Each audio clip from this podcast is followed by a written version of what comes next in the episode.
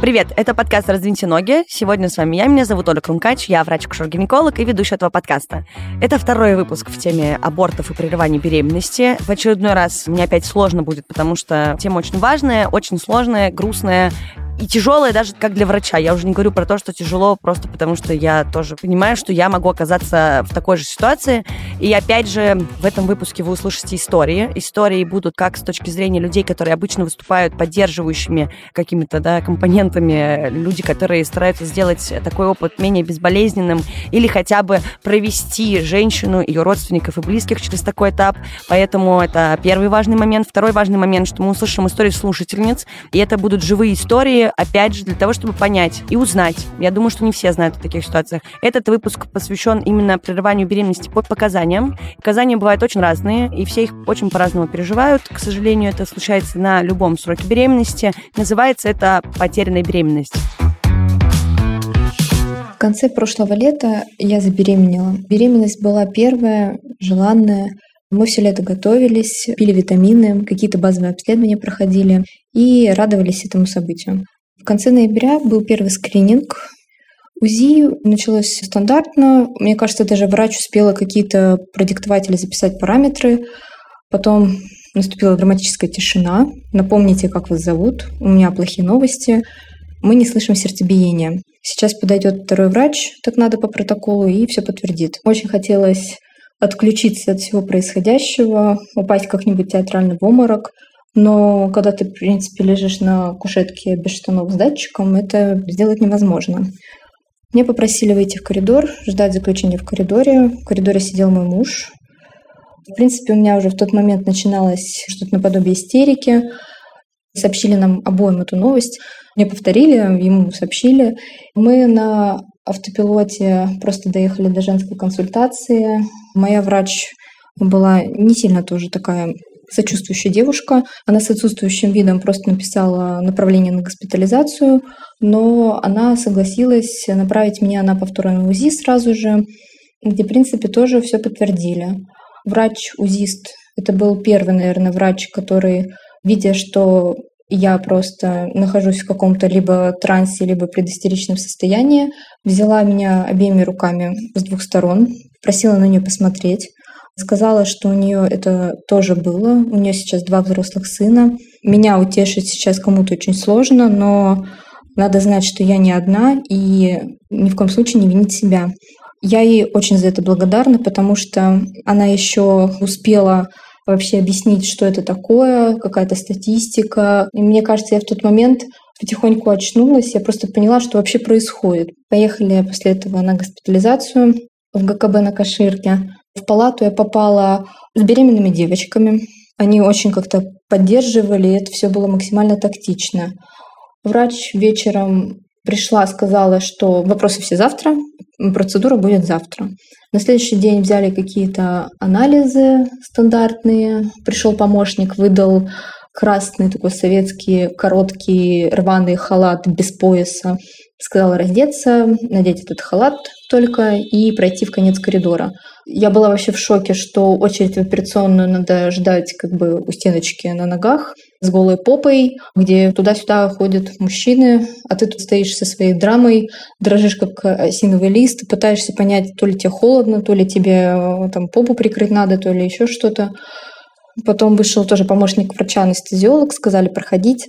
Я не хотела лезть на стул, вообще что-либо делать, пока не придет врач. Меня уговорили, сказали, мы сейчас начинаем подготовку, придет врач, вы, естественно, обсудите, что вам нужно.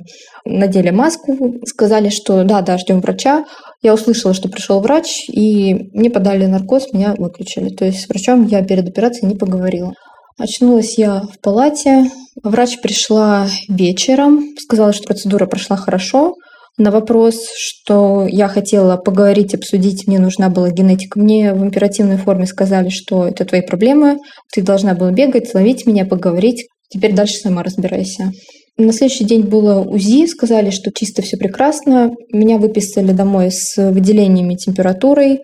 У меня, в принципе, ничего не болело, но мне настолько было очень плохо эмоционально, что мне казалось, у меня болит все. Что я просто в какой-то день проснусь и больше не встану с кровати. Где-то через два дня, как выписывают, надо прийти в женскую консультацию. Я пришла в женскую консультацию, опять у меня были те же жалобы. Врач сказала, что это стандартные как бы, последствия, нормально это двух недель, потом приходи, будем разбираться. Дома мне как-то лучше ни эмоционально, ни физически не становилось. Я пошла через неделю сама в платной клинике, сделали повторный УЗИ, было много жидкости, остатки хриона, как я понимаю, и сказали готовиться к госпитализации у них или опять ехать на каширку. Я отказалась и в этой клинике осталась на госпитализацию. Что удивило, мне, наверное, первый раз налили воды, валерьянки, со мной разговаривали, мне объясняли, что происходит.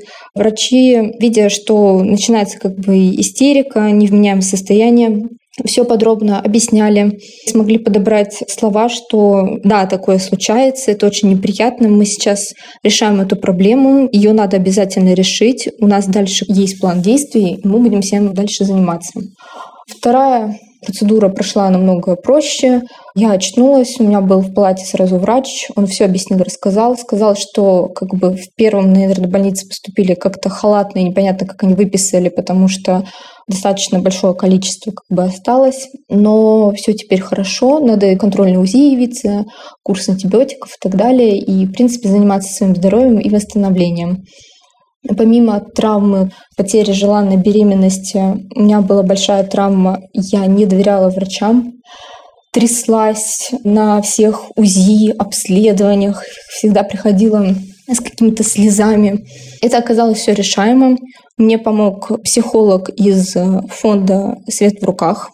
За две встречи мы с ней смогли обсудить, что я все же такой же здоровый человек, что сейчас так надо, такой период жизни, мы восстанавливаемся, лечимся, и просто надо найти врача, которому доверяешь. Врача я такого, слава богу, нашла, которая шаг за шагом смогла восстановить отношения с терпением, все объясняла, подстраивалась под настроение, была всегда на связи, и я из этого благодарна. С остальным помог муж, благодаря ему какому-то трепетному отношению и понимающему прежде всего отношению. Я стараюсь принять этот опыт, понять, что это очень важная часть меня, жизни, опыта, и, наверное, это такой своеобразный путь к родительству. Статистика такова, что каждая пятая беременность заканчивается спонтанным ее прерыванием. Это и самые произвольные выкидыши, и неразвивающиеся беременности ужасная ситуация, которая называется антенатальная гибель плода, также случается. Помимо всего этого, есть прерывание беременности по медицинским показаниям, как со стороны плода. Это множественные пороки развития, генетические аномалии и куча всего остального. А еще это бывает потому, что не всегда беременность показана. И бывает угрозой для жизни и состояния самой женщины. Отдельная грустная ситуация. Я неоднократно сталкивалась и на учебе, и на работе. Поэтому считаю важным рассказать, потому что все, что я вижу на своей практике, говорит мне о том, что общество не дает возможности, мы не даем себе возможность, и вообще нет никакой мотивации об этом на самом деле рассказывать публично или делиться, а многим тяжело даже об этом рассказать своим близким и друзьям. Потихоньку в нашей стране укрепляются фонды для поддержки людей, которые столкнулись с потерей беременности. Мы начинаем больше делиться таким способом, как подкасты, YouTube, истории, блоги, но все еще это очень травмирующий опыт. Сегодня расскажу об основных причинах прерывания, в том числе на ранних сроках, и перейдем потом к личному опыту любая потеря беременности, на любом ее сроке, это ужасное горе, о котором обычно мы мало говорим и не делимся этим опытом. Поэтому хочется сразу внести ясность, то, о чем просили подписчики, слушатели, то, о чем я рассказывала в предыдущем выпуске, что в таких ситуациях невероятно большой пользой будет оказание поддержки. Я в очередной раз призываю быть добрее к себе, быть добрее к близким. Вот есть это мнение, да, что там беременность в раннем сроке, ну что уж там ничего еще не получилось, не развилось, да ладно, будет еще разок. Нет, все разные, все переживают по-разному. Ищите поддержку в таких ситуациях, пытайтесь ее найти в себе и в близких, и обращаюсь к тем людям, которые могут оказать эту поддержку да, своим подругам, даже мамам, знакомым, пациентам своим. Пожалуйста, дайте себе эту возможность, дайте эту возможность людям, которые сейчас переживают. И по этому поводу я решила поговорить с Сашей Краус, которая занимается фондом «Свет в руках», который как раз-таки помогает женщинам переживать потерю беременности. Всем привет! Меня зовут Александра Краус. Я учредитель и директор благотворительного фонда «Свет в руках». Фонд «Свет в руках» работает уже пять лет. Он создан После моей личной истории я своего третьего ребенка потеряла в родах. Эта ситуация очень сильно повлияла на всю мою дальнейшую жизнь. На тот момент, в 2016 году, когда у меня это произошло, в нашей стране не было ни одной благотворительной организации, которая бы занималась этой проблемой. И фонд «Свет в руках» — это первый в нашей стране фонд, ведущий системную работу с проблемой перинатальных потерь и младенческой смертности. Мы работаем для того, чтобы в первую очередь помочь тем женщинам, тем семьям, которые столкнулись с ситуацией потери беременности или ребенка, а также для того, чтобы предупредить такую ситуацию. Для нас очень важно, мы все чаще поднимаем в обществе через СМИ вопрос, с какого момента начинается родительство. Мы понимаем, что часть потерь, часть осложнений можно предотвратить, если к родительству относиться ответственно, если к родительству готовиться и считать себя родителями не с момента, когда родился уже малыш, и не с момента, когда мы увидели две полоски на тесте беременности, а с момента, когда мы поняли, что хотим стать мамой или папой. Этот момент должен быть как минимум за 9 месяцев до того, как мы пойдем э, в процесс зачатия ребенка. И поэтому программы фонда все больше расширяются именно в направлении предупреждения потерь и профилактики младенческой смертности. И мы делаем все, чтобы в ситуации, когда что-то пошло не так с беременностью или при рождении, всегда был номер телефона фонда, куда можно обратиться и получить подсказку, экспертизу, информационную, психологическую помощь по вопросу, а как нам теперь быть. Потому что к потере беременности невозможно быть готовым. Да и поддержка нужна, наверное, не всегда. Важно то, как сам человек относится к этому событию. И если этот человек не просит помощи и поддержки, то можно предложить ему то, как вы чувствуете, или не мешать проживать свою потерю без разговоров о ней. Если в вашем окружении находится человек, который вы точно знаете сейчас проживает потерю, вы можете ему сказать, что вы знаете, и очень сочувствуете, и хотели бы поддержать его. Понимаете, что это, возможно, непросто. Или даже не представляете, насколько это непросто. Вы всегда можете обратиться в фонд «Свет в руках» или дать телефон или сайт фонда «Свет в руках.рф», телефон 8 800 511 04 80 и в случае, когда у человека произошла потеря, можно обратиться по любому из указанных контактов и получить помощь безоплатно. Кто-то вообще не хочет об этом говорить. Кому-то важно много-много раз повторить свою историю, рассказать о ней, снова и снова рассказывать, каждый раз рассказывая ее, проживать снова и снова, до тех пор, пока все чувства не будут прожиты и отпущены. Но очень важно эту потерю именно переживать. Не делать вид, что ее не происходило, что ее не было. Не закрывать глаза на ту боль, которая внутри живет, если она живет.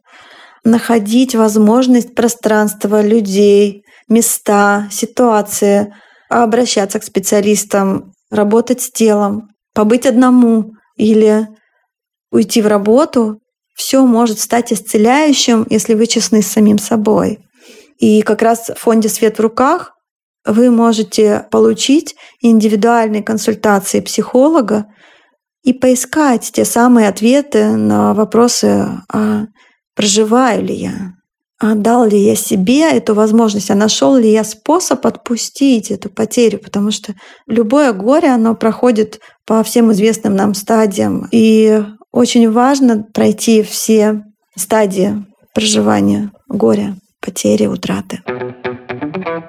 Прерывание беременности в России пока еще, я надеюсь, всегда будет так проводиться как по желанию женщины, о том, что мы уже обсудили, так и по медицинским показаниям. Там миллиард всего, много нюансов, но мы, наверное, больше сегодня обсуждаем суть проблемы, но показаниями могут быть не развивающаяся беременность на любом ее сроке, к сожалению. Есть такое состояние, как пузырный занос, это аномальное развитие беременности. Также бывает сопутствующие хронические заболевания, гинекологическая патология да, у матери, либо у плода, неполный медикаментозный аборт, когда было уже какое-то прерывание медикаментозно, поэтому необходимо также еще воспользоваться хирургическими методами. Есть еще ситуация, которая называется неполный самопроизвольный выкидыш, то есть когда организм претерпевал прерывание беременности самостоятельно, спонтанно, но какие-то части задержались, это одно из самых таких частых осложнений, необходимо дополнительно воспользоваться какими-то медицинскими манипуляциями. Развитие каких-то пороков у плода, в том числе множественных, несопоставимых с жизнью, генетические аномалии плода, да, то, что обычно является причиной спонтанного прерывания на ранних сроках, ну и на самом деле так далее. Я, наверное, вот так закончу этот пункт, потому что все это индивидуально решается, это повод обратиться обязательно к врачу, для этого у нас существуют скрининги во время беременности, для этого у нас существуют обследования, для этого, в принципе, существует кабинет акушера-гинеколога, который обязан ответить на все ваши вопросы. Перед тем, как э, мы перейдем непосредственно к э, моему монологу очередному э, по поводу сегодняшней темы, я позвала в гости Катю Павлову. Катя тоже хочет поделиться своей историей. Катя, спасибо тебе большое, что ты согласилась поучаствовать. Я сегодня, когда готовилась к нашему подкасту, я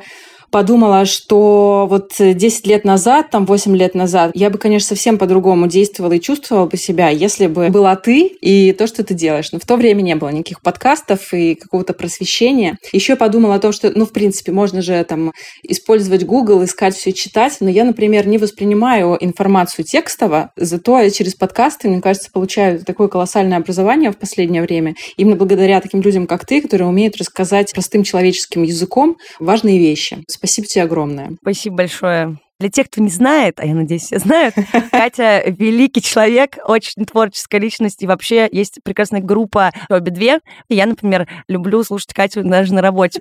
Мне это вдвойне приятно. Это очень круто, что мы выносим такие вещи, да, как-то публично.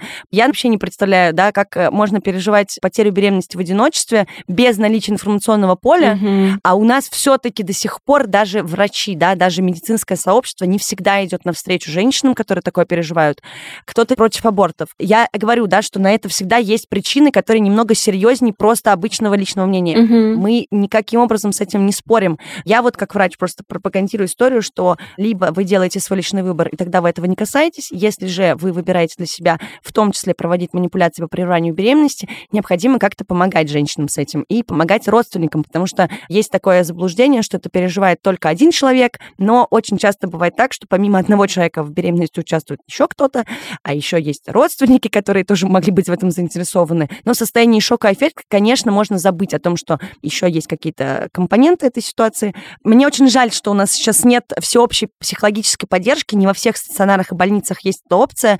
У меня в роддоме, например, вообще это появилось всего год назад. Мы взяли прекрасного специалиста, который приводит всех в восторг, успокаивает, помогает, кому-то, правда, становится легче, и это супер важно. Я надеюсь, что еще спустя какое-то, надеюсь, недолгое время время мы придем к этому повсеместно, потому что это какая-то как будто бы уже сейчас кажется обязательная опция поддержки и особенно психологической.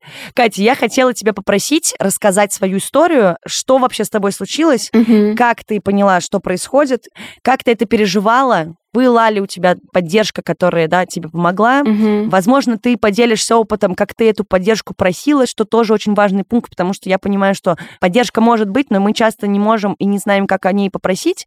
И какой-то, наверное, твой взгляд со стороны уже спустя время, как ты к этому относишься, какие, может быть, были последствия, пожалуйста, расскажи нам. Это было в 2014 году. Беременность была не запланированная, но очень э, желанная и очень такая счастливая. И срок у меня был совсем небольшой, то есть мы буквально там увидели эти две полоски, сошли с ума от счастья. Я сходила в э, женскую консультацию засвидетельствовать свое почтение.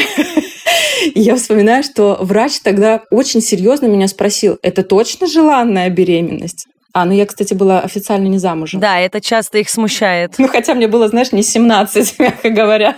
Я была совершенно одухотворена, и я полетела на гастроли. Сообщила врачу, что лечу. Ну, все было нормально по показаниям. Полетела и полетела. Не знаю сейчас уже, к счастью или нет, э, учитывая все происходящее далее. Я полетела в Екатеринбург, это мой родной город, и там живут мои родители, и все мои родные и так далее.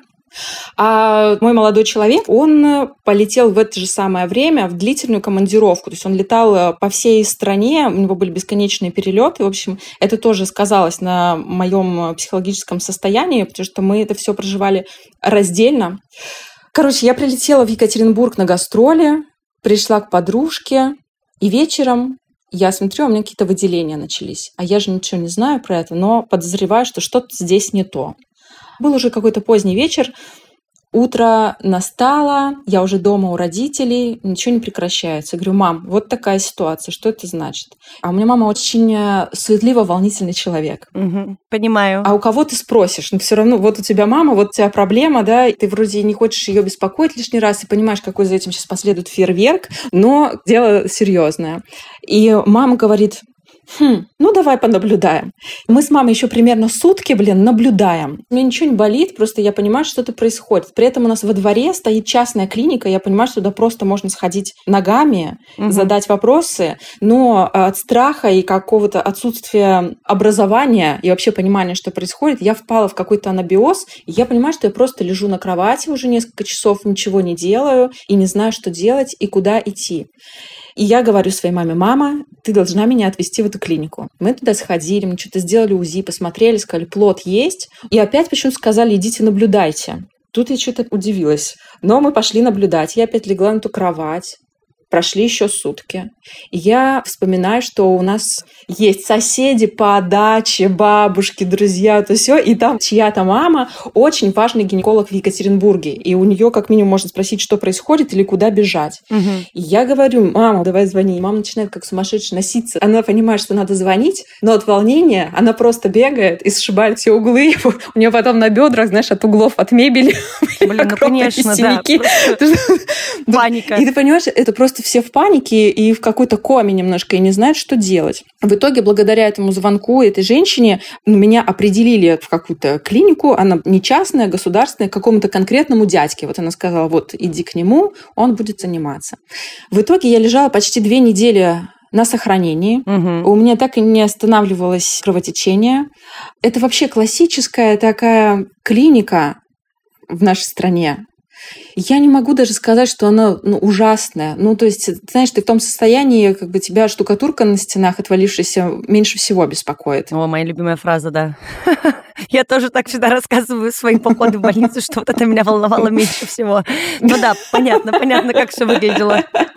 И, короче, я лежу там две недели, и происходит это так. Ты бесконечно писаешь в какие-то баночки, то мало, то утром, то ночью, то каждый час, то все. Медсестры бесконечно берут у тебя анализы, весь фон от персонала говорит о том, что ну, как бы не ты первая, не ты последняя. То есть есть проблемы посерьезней. Угу. Это стрёмно было. Дядька, который меня определили, там главный врач, к сожалению, забыл уже, как его зовут, он был включен, но он тоже был такой советской закалки. То есть наступало 7 утра, он заходил с обходом, так, показывай трусы. Без доброе утро. Давайте, да, разводим да, да, ноги. Такая, так, цвет мне не нравится, лежим дальше ушел, там что-то прописал. И ты как бы лежишь, ничего не понимаешь. Иногда забегает мама, май месяц, знаешь, 28 градусов на улице. Ты что, открыла окно? Ты же простынешь, тебе же нельзя, быстро закрой окно. Угу. Говорю, мама, блин, вот только давай без твоих нервов, у меня свои нервы. Мама обижается, и в таком фоне ты лежишь, не знаешь, что происходит. Ну и что, я две недели так пролежала, Доктору так и не понравилось, заглядывая ко мне в трусы, какого там все цвета. Ужас.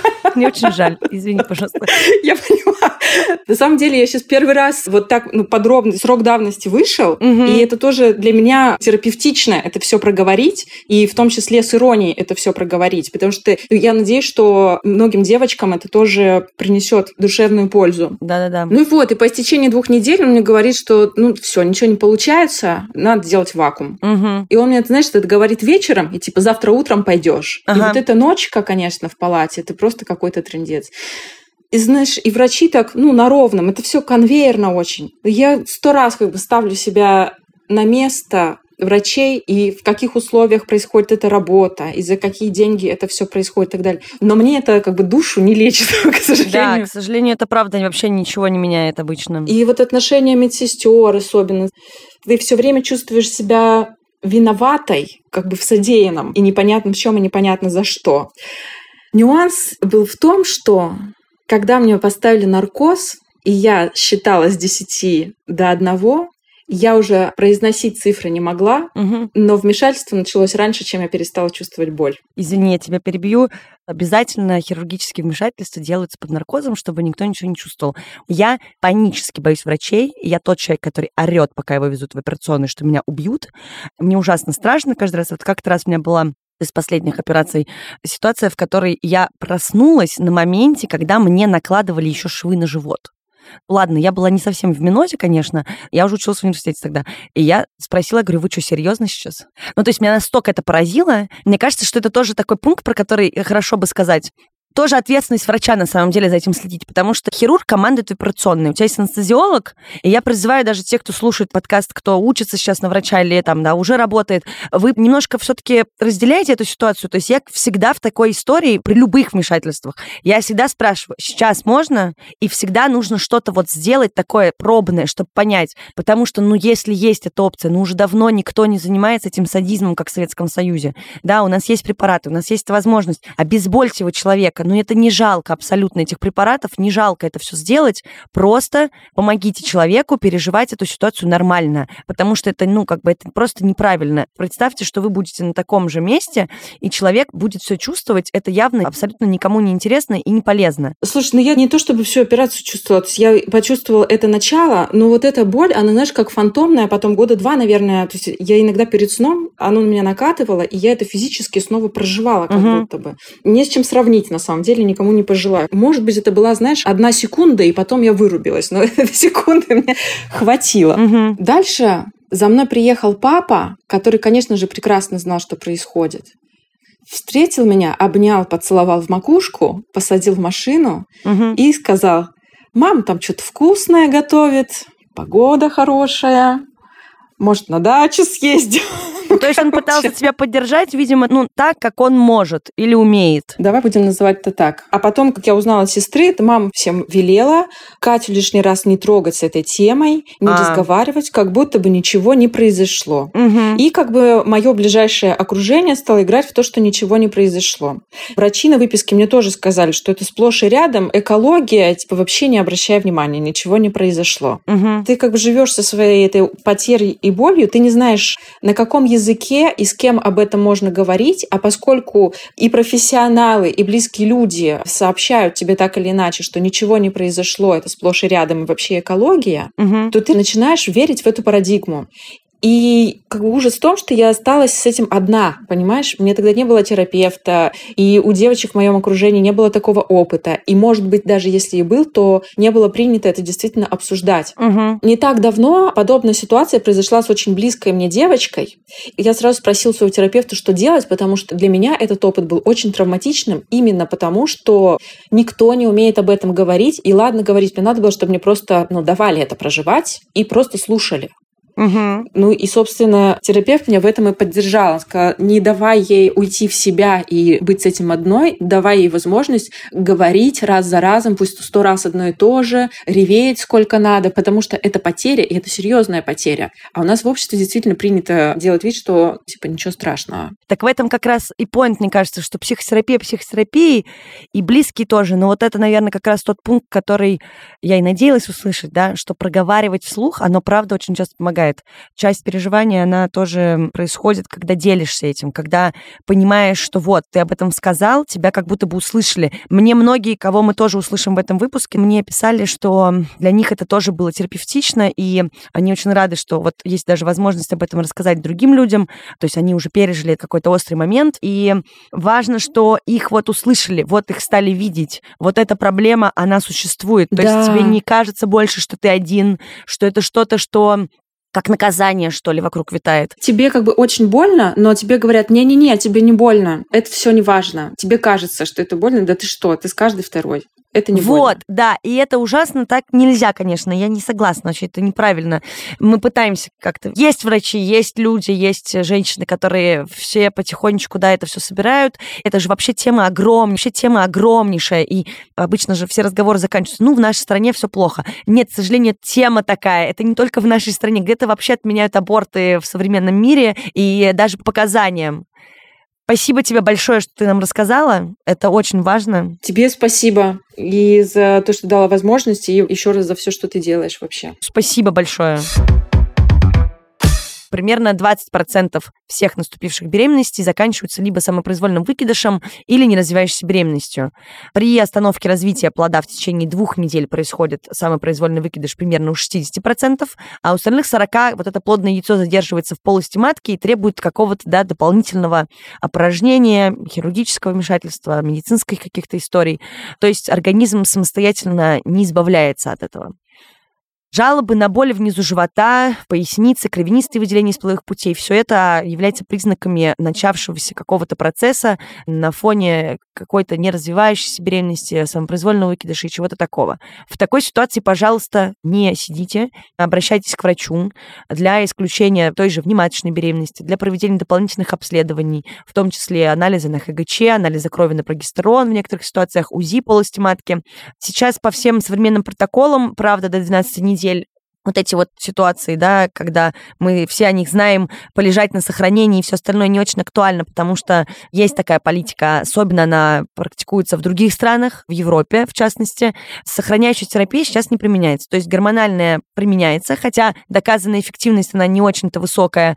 Кровоостанавливающие препараты уже не используются. И вот эта ситуация, когда мы с пациентами доходим до споров, что дайте мне капельницы, сделайте мне уколы, а мы объясняем, что это неэффективно и сейчас не применяется, это происходит ежедневно, но охранительный режим и хороший контроль, конечно, иногда помогает, но, опять же, к сожалению, каждая пятая беременность имеет право на прерывание, и чаще всего это значит, что произошла какая-то поломка на уровне деления клеток, из-за которой эта беременность, к сожалению, не развивается далее. Это все равно, я не отменяю ситуацию горя, ситуацию переживаний и вот эту вот великую потерю, которую каждый переживает по-своему в разных диапазонах, но не всякая беременность может сохраниться, потому что она просто, возможно, не жизнеспособна на ранних сроках беременности, при сомнительных данных того же УЗИ или подозрений на неразвивающуюся беременность, ее еще многие называют замершей, но это такой не медицинский термин, выбирается чаще выжидательная тактика, как раз что я сейчас сказала, с повторением какого-то осмотра на кресле, с проведением УЗИ, а также контролем анализов динамики. Чаще всего это либо тест на беременность, либо анализ на ХГЧ, чтобы посмотреть, развивается беременность или нет. Если диагноз выставлен и факт маточной беременности подтвержден, есть угроза выкидыша. Пожалуйста, обращайтесь в дневные сценары, в больнице. Если есть начавшийся выкидыш, то необходима госпитализация, потому что это чаще всего сопровождается каким-то кровотечением. Ну и, к сожалению, в случае уже зарегистрированной неразвивающейся беременности проводится прерывание беременности. Здесь я хочу опять же обратиться к историям подписчицы, слушательницы. История очень подозрительная. Я разговаривала с эм, героиней о том, как это происходило, и сделала вывод, что что-то пошло не так, и врачи некачественно провели осмотр, не до конца уведомили пациентку о том, что происходит. В итоге у меня есть некоторые вопросы к этой ситуации. Ну, пожалуйста, сейчас послушайте историю как раз-таки о неразвивающейся беременности. В общем, дело было так. Я родила своего старшенького 4 года назад, и через полгода я забеременела второй раз. Но мы решили с мужем, что мы оставляем беременность, что мы потянем. Я встала на учет по беременности. То есть все шло нормально. Уже такой первый триместр даже к концу подходил. То есть я забеременела там типа в конце мая. Уже дело к концу августа. Будет круто, решила я. Поехали с мужем к концу августа отдохнуть. Я как-то вот весь отдых очень плохо себя чувствовала. Было очень жарко и душно. И я даже, можно сказать, промучилась весь этот Стокгольм и Таллин, и куда там плыл этот дурацкий корабль, на котором мы отдыхали. Когда мы вернулись в Россию, мой муж, геолог, уехал в поле. Ну, как бы в поле это вот нет связи. Я вернулась к старшему сыну. Я была одна, то есть я, сын и лес вокруг.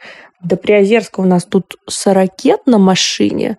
Ближайший населенный пункт 15 тоже на машине. Я одна, и у меня начинается кровотечение. Я начинаю звонить своему врачу. Четко, кстати, классная. И она говорит мне, что это может быть выкидыш. Ну и дальше все. Как бы у меня срубается вообще все на свете.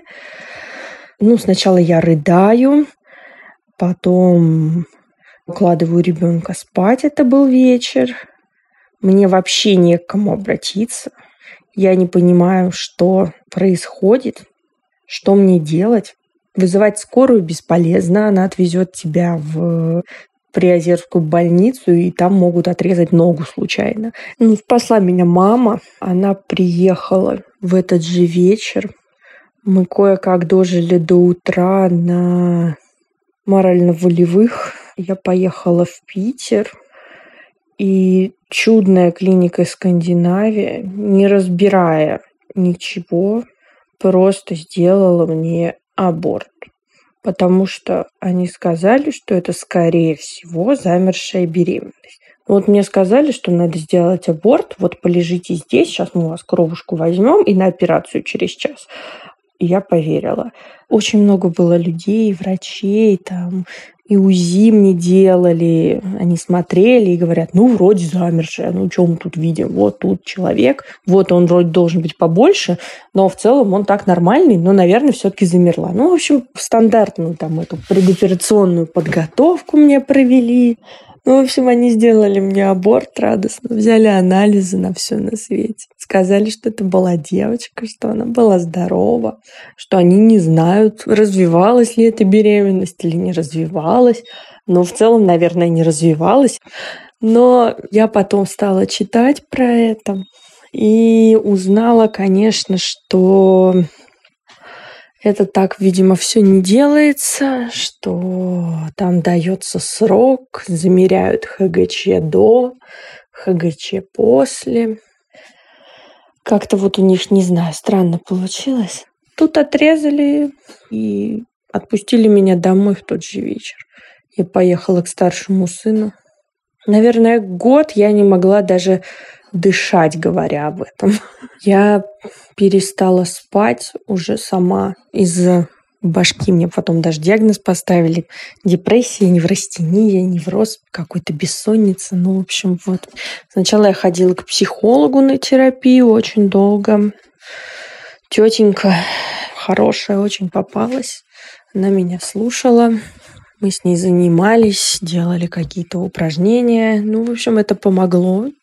Я немножко отпустила ситуацию. Я перестала горевать до состояния вообще неадеквата. Но в итоге только терапия не помогла. И я вот уже три года наблюдаюсь у психиатра, потому что мне ставят депрессию после родовую ну или после неродовую. Ну, в общем, все началось вот, конечно, с того аборта. Очень сложно выкарабкиваться из этого было. Теперь хочется перейти к каким-то рекомендациям о том, как вообще все проводится в стационарах, как работают доктора. Сейчас, э, опять же, рассматриваются новые рекомендации.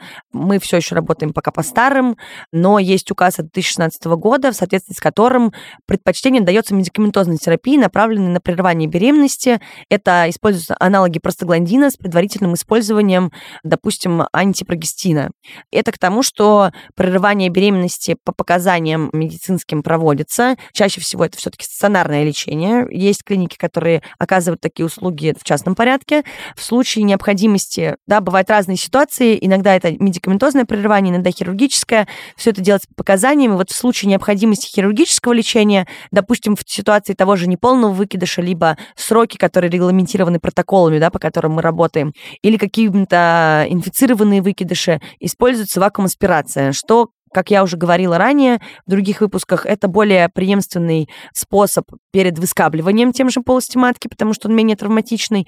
Но, конечно, медикаментозный еще менее травматичный, но не всегда есть возможность воспользоваться лекарственными препаратами. И даже бывают ситуации, когда эта манипуляция может быть выполнена в амбулаторных условиях.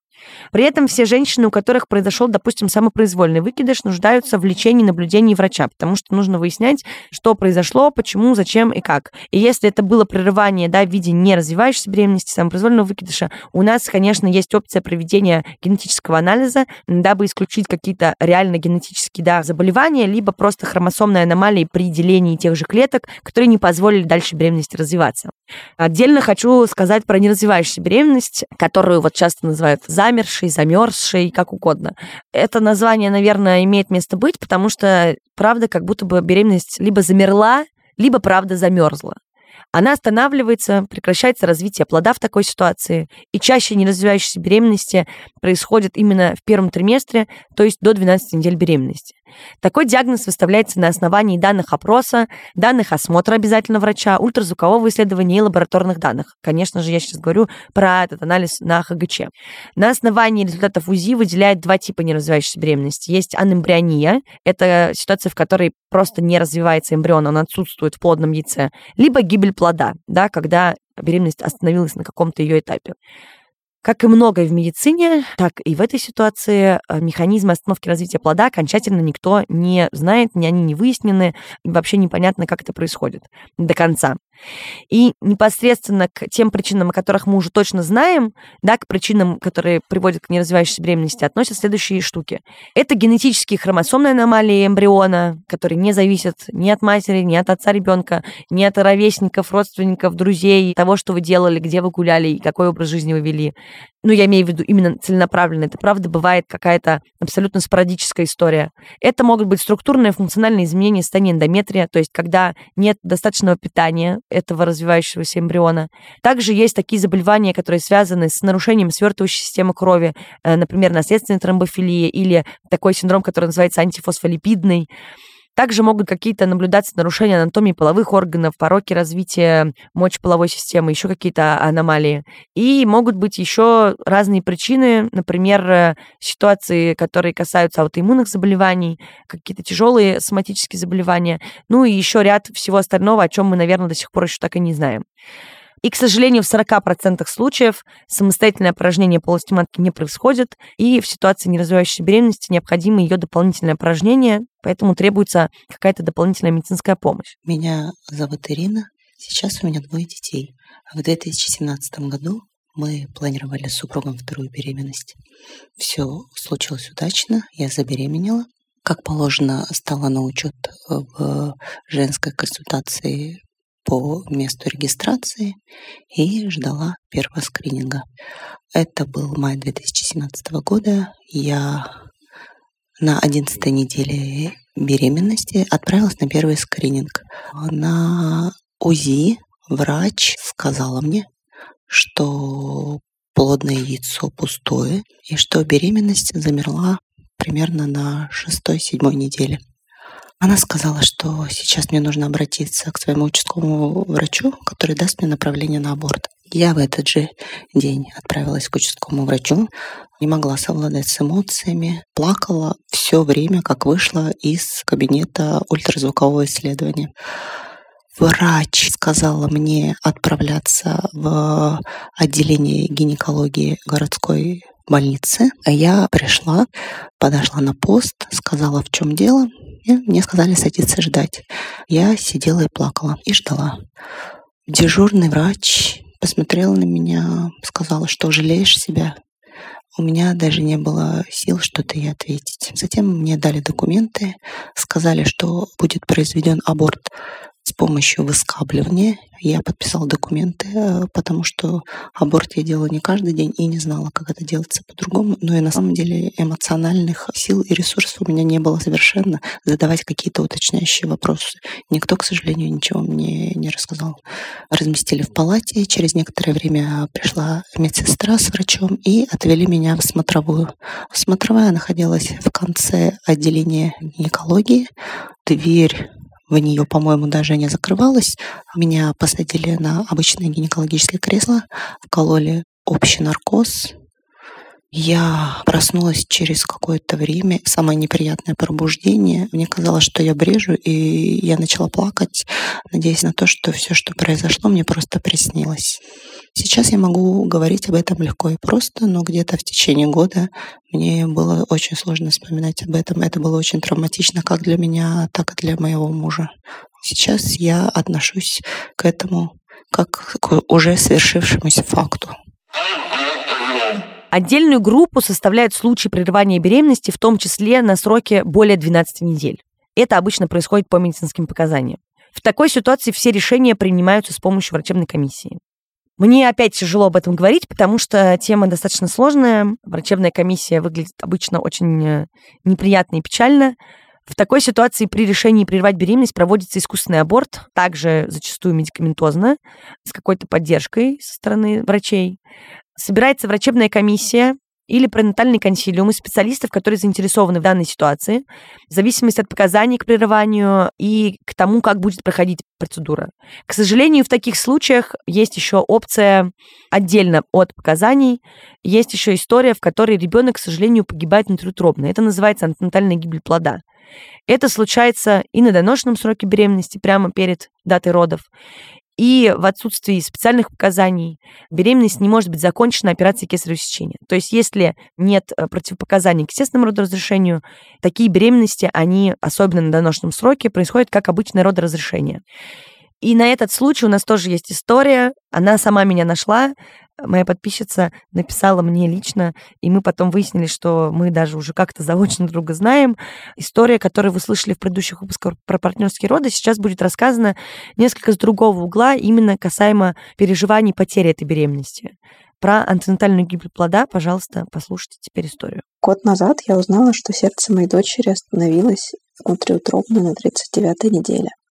Уже после вскрытия мы узнали, что образовался тромб в пуповине, и что это привело к внутриутробной гипоксии, которая в дальнейшем повлияла на то, что малышке просто не хватило кислорода, и она захлебнулась водами. Когда я почувствовала, что больше не чувствую шевелений, мне стало, конечно же, очень страшно и тревожно. И хотя я всегда говорю, что в каком-то смысле мне повезло, потому что я знала о подобных случаях, и можно сказать, что у меня были инструкции к тому, что можно делать в такой ситуации. После того, как мы получили заключение УЗИ, я поговорила со всеми людьми, кто был со мной в течение беременности, и мнение которых мне было важно услышать о том, какую тактику дальше выбрать. Мы также связались с юристом по домашним родам, чтобы понимать, как организовать процесс, если в такой ситуации ты рожаешь дома.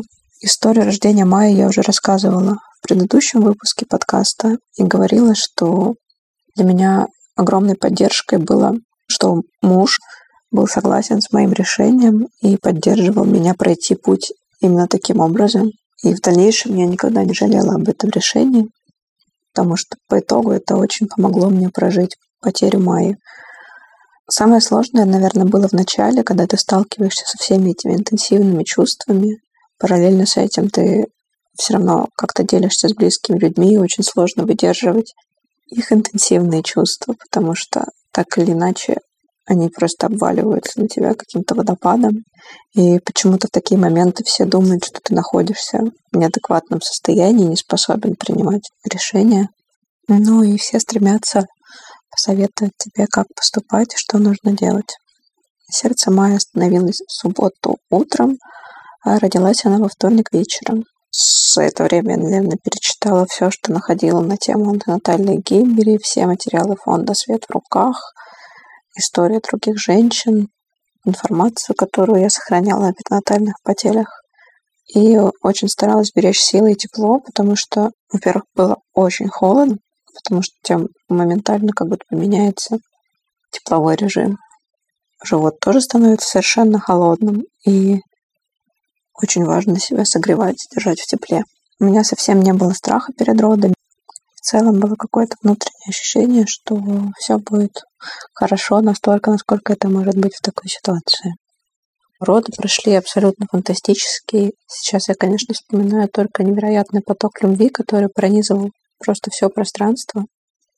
Еще было очень страшно сталкиваться с тишиной, потому что когда рождается ребенок, ты обычно слышишь первый крик, а тут ты сталкиваешься просто с таким тихим, тихим, тихим моментом, в котором, наверное, вся глубина вот ухода человека, она просто звенит в пространстве, ее чувствуют все, не только на физическом, но и на каком-то другом уровне.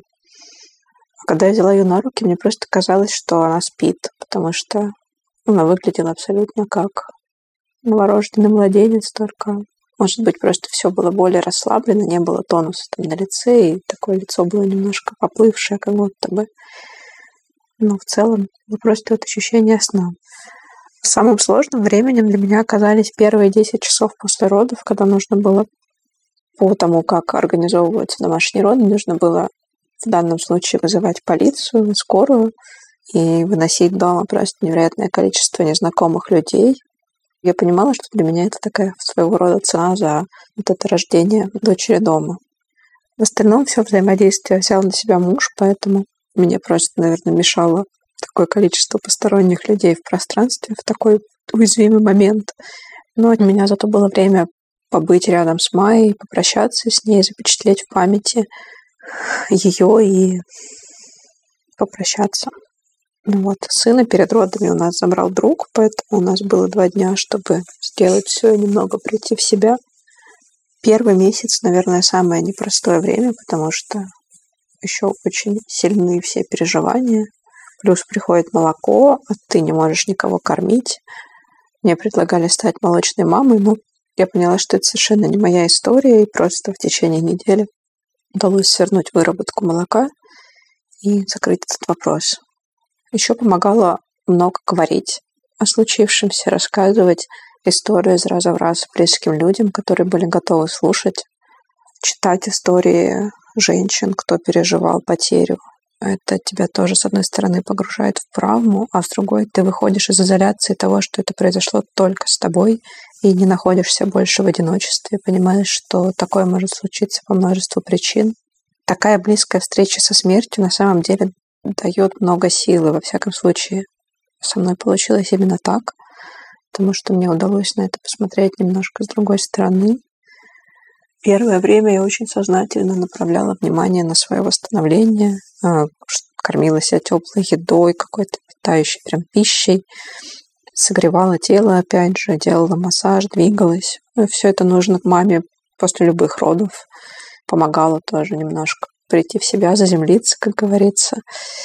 Но одновременно с этим было очень важно давать выход всем эмоциям, просто не культивировать их, а скорее просто наблюдать за ними, и в итоге они переходили в такое какое-то созидающее состояние. Через два месяца после смерти Майи я забеременела третьим ребенком, и тут меня, конечно, очень сильно накрыло, потому что было страшно, что все может повториться, но в какой-то момент я просто приняла, что никак не могу повлиять на исход происходящего и просто могу поддерживать себя и свое спокойное состояние и следить за здоровьем, просто зная какие-то узкие места. Сейчас прошел уже год после смерти, и я чувствую себя сильно легче, потому что тогда казалось, что этот год будет нереально прожить, а сейчас я все чаще улыбаюсь, когда думаю о ней, и на месте бездонной дыры начинает образовываться очень-очень много любви, которая помогает просто двигаться дальше, наверное, во всем. Я несколько раз ее переслушивала. А, это отдельная драма, потому что женщины буквально рожают мертвых детей. Я присутствовала на таких манипуляциях, и вот рождение именно антенатально погибших э, детей – это самое печальное событие, мне кажется, для врачей в том числе. Первый раз я увидела это в ординатуре, слышала о том, конечно же, что такое бывает, но стала в первый раз участником этой трагической картины, и, вы знаете, никто никого не предупреждает. Нас в университете к этому вообще не готовят. Честно говоря, на работе тоже. Ты как будто бы как котенок брошенный в воду, тебе предстоит самостоятельно проходить эту ситуацию. Я вот знаю, что я не очень чувствительный в таких ситуациях человек, то есть я все равно эмпатична, я поддерживаю, но я не пропускаю такое через себя, потому что, ну, я к этому отношусь как к рабочим моментам, но я точно знаю, что что среди врачей очень много людей очень чувствительных, и я вообще не представляю, как они это для себя проходят. Для них это колоссальная работа, и даже для меня, для человека, которого это не так сильно задевает, это было таким очень жутким опытом, Особенно в первый раз. В родзале приглушенный свет. Никто не зовет неонатологов, да, педиатров. Они не нужны в такой ситуации. Нет крика новорожденного. Абсолютно отсутствующий взгляд матери. Если это партнерский роды, то еще партнера или партнерки, которая присутствует Необъятное горе, огромная пелена и туча внутри родового зала, абсолютно непередаваемая атмосфера, очень тяжелая, давящая и опустошающая обстановка. Это, правда, абсолютно неописуемое горе, которое происходит. Поэтому любая потеря беременности – это психологическая травма, неважно, на каком сроке она случилась. Мне кажется, что здесь нельзя сравнивать, потому что все по-разному это переживают. Но да, я, конечно, для себя могу сделать такой вывод, что когда это уже доношенная беременность, это вообще колоссальная, очень трагичная ситуация. Мне очень жаль, что так случается. Я сейчас хочу сказать всем, кто переживал потерю беременности, что я всех вас очень хочу обнять, очень мне сложно, и хочется, чтобы всех по итогу все было в порядке, чтобы вы как-то это переживали. Мы дальше поговорим о том, как можно это сделать, где искать эту поддержку, силу на будущее. Абсолютно не обязательно справляться с такой болью самостоятельно и в полном одиночестве.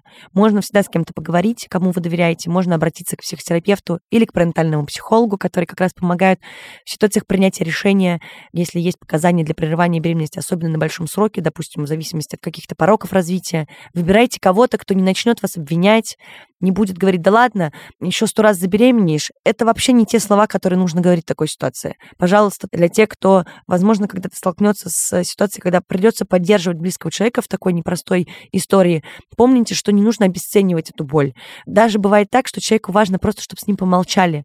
Не нужно это комментировать, не нужно лишний раз провоцировать те чувства, которые и так возникают в таких ситуациях. Это вина, это стыд, скорбь.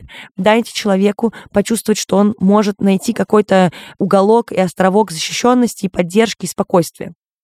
Пожалуйста, понимайте, что боль стоит разделить. Ее можно уменьшить, даже просто поговорив ее с кем-то. Это проверенный способ, мы об этом уже слышали из историй наших слушательниц. И я тоже призываю всех быть к себе, правда, более бережно. Любите себя, будьте к себе добрее, дайте себе возможность пострадать и погоревать. Статистика в очередной раз говорит, что выкидышем заканчивается до 20% беременности, но, конечно, на самом деле это процент выше, потому что не каждая женщина успевает понять, что она беременна. Самопроизвольное прерывание происходит на сроке там, до 4 недель беременности, и часто это выглядит, как будто бы просто пришла очередная менструация. Почему я очередной раз это повторяю? Потому что мне хочется еще раз сказать, что никто в этом не виноват обычно. Я не беру те ситуации, когда намеренно, нацеленно люди делают с собой всякие вещи для того, чтобы беременность прервалась. Мы не берем сейчас эту ситуацию, мы берем именно э, истории, в которых беременность прерывается самопроизвольно. Либо возникают какие-то жуткие страдания, по которым вот приходится беременность прерывать. Здесь важно отгоревать, полностью пройти это состояние, все стадии переживания горя, потому что потеря беременности в случае, если она была желанной особенно, это неописуемый процесс и очень большая и очень травматичная потеря. Нужно почувствовать и пережить все стадии. Это отрицание, потом торг, то есть кажется, что можно исправиться, все наладится, потом гнев, например, почему такие чувства возникают, почему вообще такое со мной произошло. Дальше обычно наступает грусть, а потом в какой-то момент все-таки происходит принятие. Оно не обязательно происходит полностью и до конца, но, правда, у всех ситуаций практически всегда есть срок давности. И просто нужно дать себе время и позаботиться о себе сейчас все больше внимания в сценарах уделяют именно психологической поддержке и помощи в штате персонала. Появляются такие специалисты, как пренатальные психологи, и есть возможность реабилитации после потерянной беременности. Я оставлю все ссылки в описании этого выпуска на фонды, на книги, на фильмы, которые могут вам помочь справиться, если вдруг вы столкнулись с ситуацией потери беременности. И сейчас я хочу, чтобы мы послушали комментарий от именно пренатального психолога, которая работает в пренатальном центре, участвует в врачебных комиссиях, а также волонтерит э, в фонде «Свет в руках», который помогает как раз-таки женщинам, которые столкнулись с фактом э, какой-то вот потерянной беременности. Перед тем, как мы перейдем к этому комментарию, я хочу сказать, что мы как раз, когда его записывали, решили, что мы сделаем в следующем э, сезоне отдельный выпуск про прерывание беременности, на разных сроках в зависимости от показаний. То есть хочется рассказать, как проходит врачебная комиссия, хочется рассказать о том, какие бывают показания, потому что это очень такой большой вопрос, и хочется рассказать, как надо в этой ситуации действовать, то есть именно по клиническим протоколам пробежаться, я дам свои какие-то комментарии, поэтому я сейчас об этом вкратце только упомянула, что такие ситуации могут быть. Это несовместимые с жизнью пороки, заболевания, которые не дают э, беременности развиваться далее и могут спровоцировать какую-то критическую тяжелую, угрожаемую жизни матери ситуацию. И вот сейчас как раз Настя расскажет нам с точки зрения да, поддержки и того вообще, как происходят, в принципе, все эти истории. А, мы послушаем и дальше продолжим просто в следующем выпуске, который будет в следующем сезоне, подробнее уже про прерывание по медицинским показаниям. Привет, меня зовут Настя Дедюхина, я клинический и перинатальный психолог, волонтер фонда «Свет в руках» и психолог на перинатальном консилиуме. Еще до консилиума, например, при плановом походе в женскую консультацию на скрининг появляются какие-то изменения, и становится очень страшно, появляется много вопросов, и эта неизвестность уже может сильно пугать и давить на женщину. И появляется сильный контраст с радостью от течения беременности, да, и выявленными пороками развития ребенка эмоциональный ступор, шок, все что угодно может здесь произойти, да, и толерантность к неопределенности понижается непонятно, что ждет меня дальше, да, кажется, что никакие планы теперь нельзя строить. Ожидания от э, беременности, да, от рождения, какие-то планы, они рушатся. Здесь важно проговорить с врачами о том, как будет проходить госпитализация, все ее аспекты, как будут проходить роды и дальнейшее восстановление, и возможность дальнейшей беременности. И эта информированность, она уже снимает тревогу. Важно дать себе время, чтобы первая да, реакция как-то снялась. Принимаем тогда семейное решение. Понятное дело, что сомнения никуда не деваются. Здесь большая ответственность на женщине.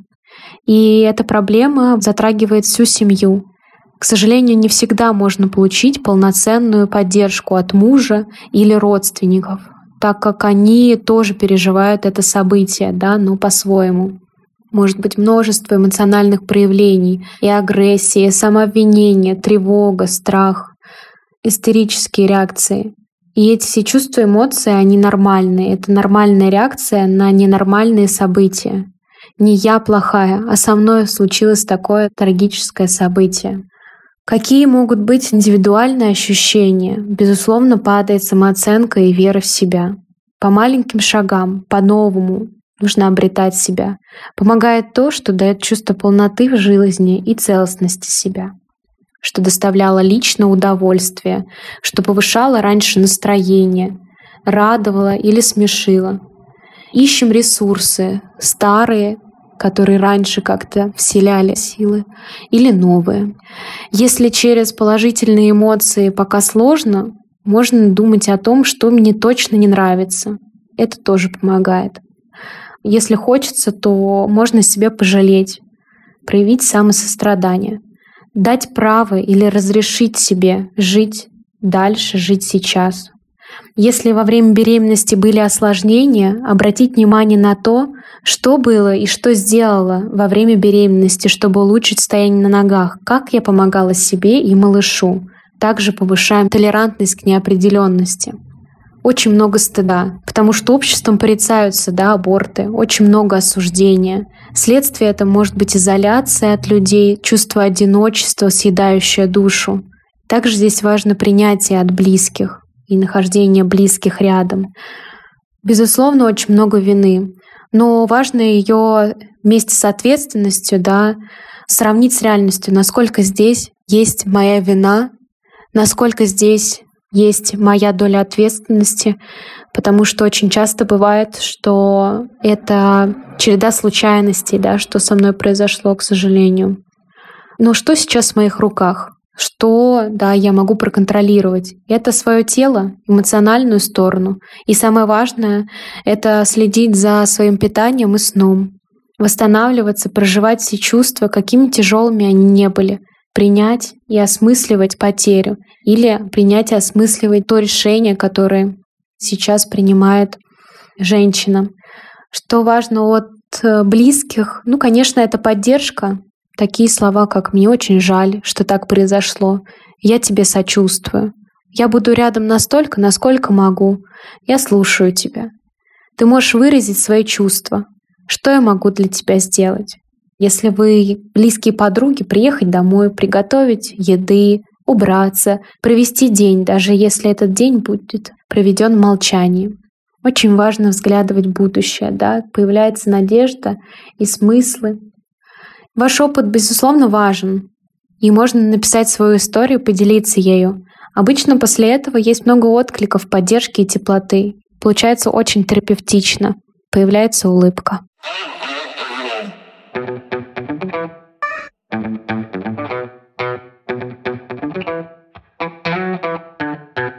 Я уже все сказала, я уже несколько раз повторила про поддержку. Я знаю, что это не так, я думаю, слышится, когда вы будете слушать этот эпизод, но, пожалуйста, еще раз поймите, что очень важно поддерживать друг друга просто быть добрее и понимать, что не всегда все, что происходит, оно под нашим контролем. К сожалению, природа так устроена, что есть масса ситуаций, в которых мы просто не можем ничего сделать с тем течением обстоятельств, которые с нами, к сожалению, происходят.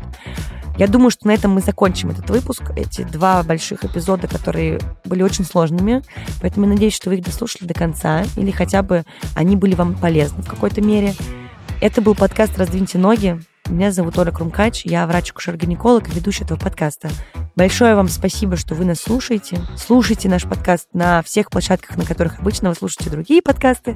Подписывайтесь на нас, ставьте лайки, оставляйте свои комментарии, пишите в Telegram-бот «Раздвиньте бот». Это очень важно. Оттуда я черпаю неистовую поддержку, читаю ваши истории, ищу новые темы и собираю, соответственно, материал для выпусков. Также пишите мне лично, почта указана у меня в описании этого выпуска. И до новых встреч. Скоро будут еще очень интересные и важные выпуски. Я думаю, что пока мы остановимся на этом бесконечном потоке сложных тем, немножко их разбавим. Спасибо. thank you